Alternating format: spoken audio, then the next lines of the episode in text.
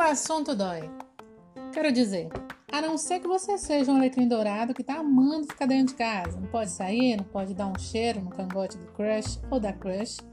E isso é muito triste. Mas que a situação é séria, isso eu já sei. Eu quero saber mesmo é se você pode me fornecer umas drogas pesadas. Do tipo, beijo lento e cafuné no cabelo.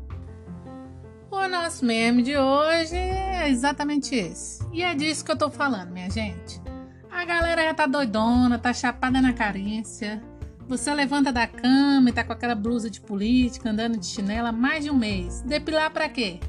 Arrumar a barba e o cabelo para quem?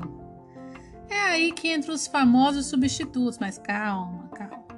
Você já pensou besteira, né? Você pensa, ah,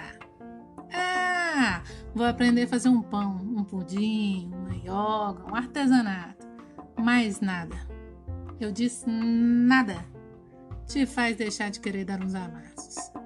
Daí você, pá, vou fazer uma foto pro Insta, dar aquela ajeitada descontraída, claro. Como quem tá em casa, sendo aleatório. Você posta o status e rola já o quê? A outra galera, que também tá carente, cheia de amor para dar, vem em cima e creu. Pronto, ali armou a situação. Surge um flerte, você já começa a pensar em web namoro, web sexo, web beijo, diaba 4.